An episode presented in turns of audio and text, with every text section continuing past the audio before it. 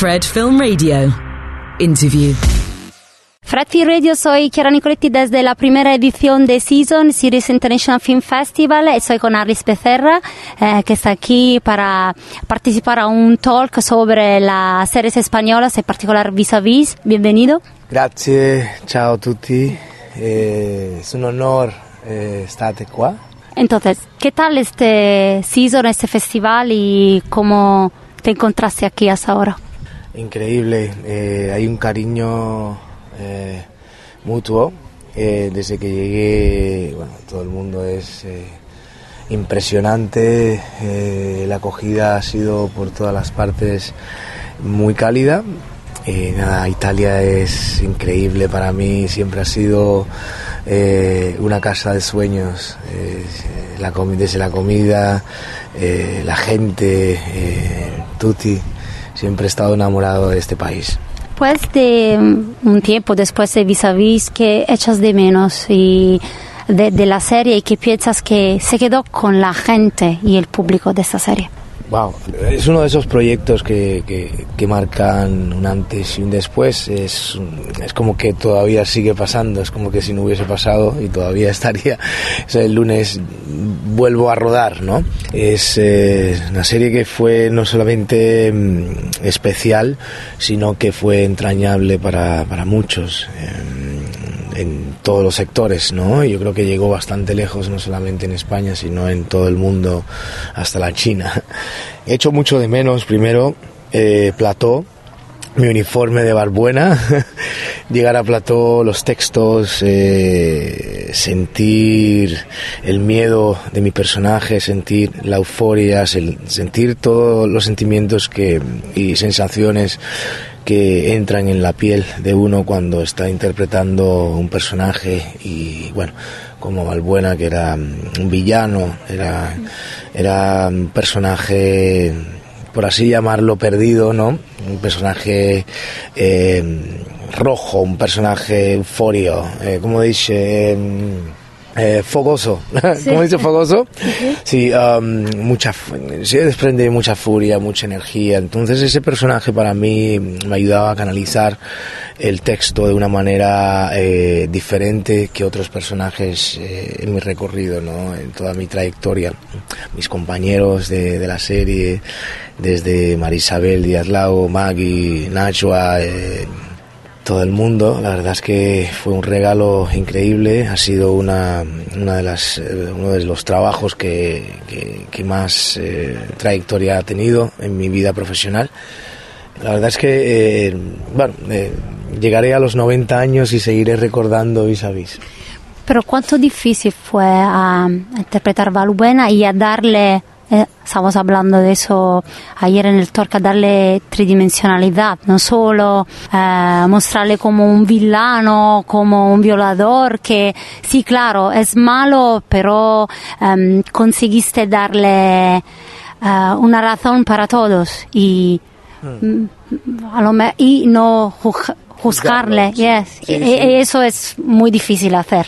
Yo creo que, eh, bueno, yo personalmente puedo hablar por mí mismo y nunca juzgo a ningún personaje, porque, porque partimos de, una base que cada uno de los personajes que pasan por mi vida o por la vida de cada actor, supongo, eh, son humanos.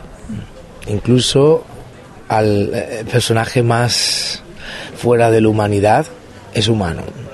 Eh, ¿Por qué? Porque vive sus 24 horas y vive sus 8 horas de dormir o 4. O sea, eh, es, es, es, una, es un ciclo, de alguna manera. Eh, todo personaje tiene sus miedos, como nosotros, es el reflejo de la sociedad, de alguna manera. Y bueno, eh, Valbuena comenzó desde cero, apenas teníamos cuatro líneas en el texto hasta que fue ganándose poco a poco el cariño y el respeto de guion y fueron escribiendo muchísimo, lo cual siempre estaré agradecido porque todo parte del corazón de la ficción, que es la escritura y es el guion. Y después bueno pasa por otros departamentos hasta llegar hasta nuestras manos y darle vida, darle voz, darle intención al mensaje que cada actor, por ejemplo en este caso yo, quise dar con Valbuena. Nunca, nunca, nunca quise que el personaje fuese malo porque es eh, un cabrón y es un hijo puta, no. La Valbuena que pasó y yo lo hice más humano de lo que estaba esperado. ¿Por qué? Porque encontró el amor dentro de la perdición y he was lost y estaba perdido con sí mismo, con su pasado y tuvo que enfrentarse a su presente, que era un trabajo que a él no le gustaba porque su frustración era ser un policía de verdad, no un carcelario de mierda. con perdona no estoy juzgándolo, pero eh, cada cual, bueno, a veces tenemos que hacer trabajos que no nos gustan para poder hacer los que nos gustan. Y eso es lo que le pasaba a mi querido personaje hasta llegar al, al tope de creérselo tanto e intentar hacer lo mejor posible, llegar a ser el mejor que iba más abajo. o sea, que era eh, todo lo contrario. Caía eh, en, su ego, su ego se, se, bueno, se nutría mucho más y eso fue lo que le llevó a la perdición, eh, la violación, el tráfico de drogas y toda esa parte mm, humor, humor, odio, amor que fui fui dándole. O sea, interpretar un personaje para mí es como es como un detective te dan, te dan el caso y ahí empiezas a investigar el caso, de dónde, dónde estaba, a dónde va.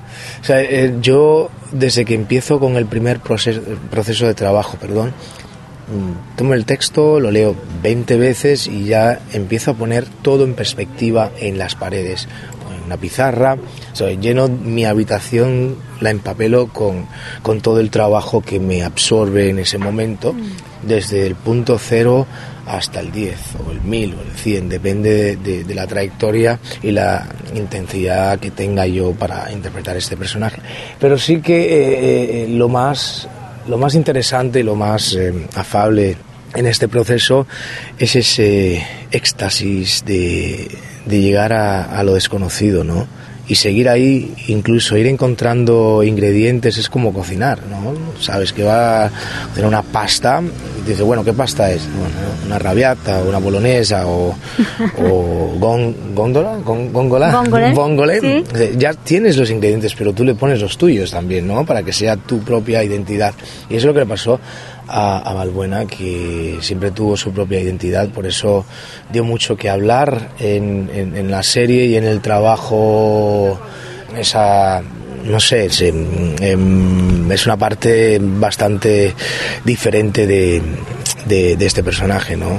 Pero la humanidad eh, siempre está en los personajes, aunque sean los más malos o que tengan cara de malos, sean los piratas, los asesinos.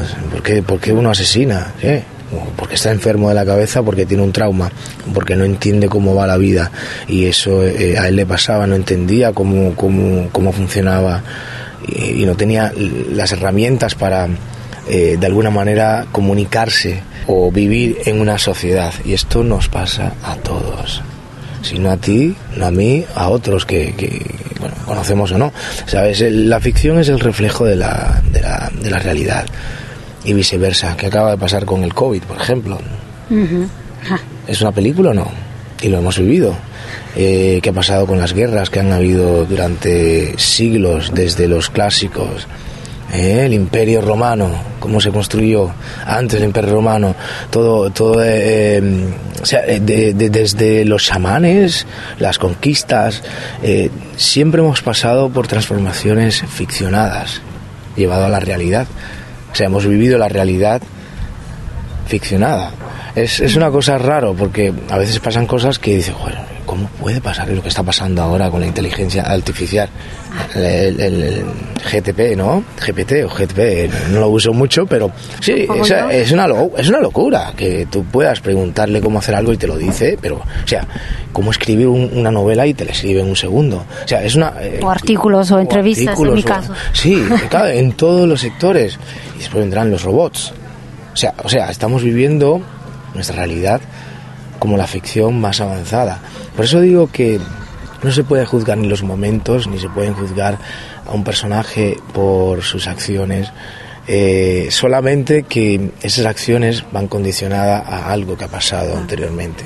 Y para mí eh, la base de Valbuena en esta serie era el fondo, cómo pude construir el personaje, es eh, basándome en el texto, pero el texto venía nutrido por eh, todo lo que construí desde mi imaginación y con los eh, factores que me, componentes que me había dado el texto, fui construyendo el personaje que hoy en día, gracias a la serie, a Netflix y a todas las plataformas y a todos los países que, bueno, la han recibido cariñosamente.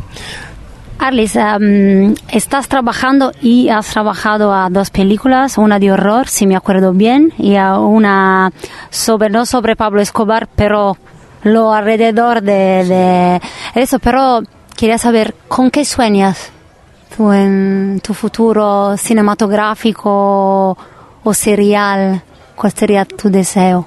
Bueno, eh, eh, mi- siempre soñé, ¿eh? No, no, he pensado que era una pregunta fácil y difícil. depende. Sí, sí, sí, sí, sí, bueno, como todo, pero eh, lo, lo obvio sería es trabajar. Pero claro, eh, mi sueño, bueno, es seguir creando, obviamente, es eh, aprender, seguir aprendiendo de, de este, de esta profesión que aprendo en cada proyecto.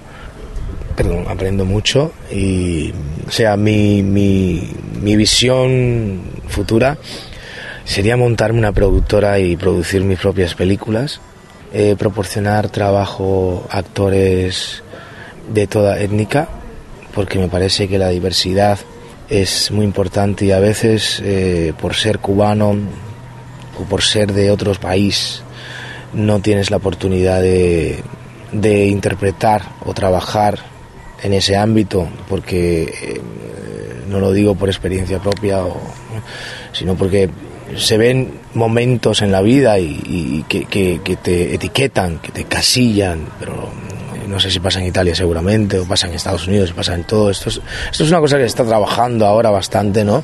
De, de respetar bastante eh, de dónde vienes, ¿no? Eh, puedes darle un actor. es acento colombiano, no tienes que ir a buscar un colombiano, los actores están entrenados para, para hacer este tipo de trabajo. ¿No? Si, si, si funciona bien, si no funciona, pues bien, bien. Pero digo, volviendo al tema, eh, sí, me, encantaría montarme mi propia productora y, y producir películas que, bueno, me, encanta el drama, me encanta la ficción, eh, pero sobre todo documentales. Eh, hay una cosa en los documentales que te atrapa, que es el hecho real del documental. Es, por ejemplo, ver un documental que me ha dejado bastante tocado, que es del Jonah Hill. Stats eh, y o sea en el medio del documental ha parado completamente y dice eh, we're full of bullshit it's fucking- vamos a hacer real porque no es lo que estamos no es lo que queremos proyectar y yo creo que quiero acercarme más a, a una realidad no aunque sea ficcionada pero que sea real sabes. Sí. y trabajar en Italia por supuesto es uno de mis sueños eh, como actor es trabajar aquí y conocer a Roberto. Grandísimo. No sé por qué, es- eh, siempre miré películas italianas desde que era niño y fue una gran influencia para mi trabajo. Y, y lo cerquita que estoy de, de Italia, pero no sé, es bueno, nunca me planteé hasta ahora de, de poner un pie aquí. Fíjate, todo pasa por algo. Pero sí que me, me encantaría trabajar aquí, en, en Italia. Me encanta el italiano. Es una de las lenguas más románticas del mundo y con ello muchas cosas más, pero sí. A ver, entonces, eh, suerte, in bocca al lupo, como se diría aquí en Italia, y a, a vernos otra vez por tus pro- proyectos futuros. eh, ojalá un film en italiano. Me encantaría, o sea, tenéis actores, directores, productores y todos los recursos para, ¿sabes? Eh, sois una de las primeras potencias cinematográficas del mundo. Gracias a Arlis Becerra, aquí a la primera edición del Season International Series Festival. Yo soy Chiara Nicoletti para Fred, The Festival Insider. Fred, Fred, Fred, 24 7 on Fred FM and smartphone app.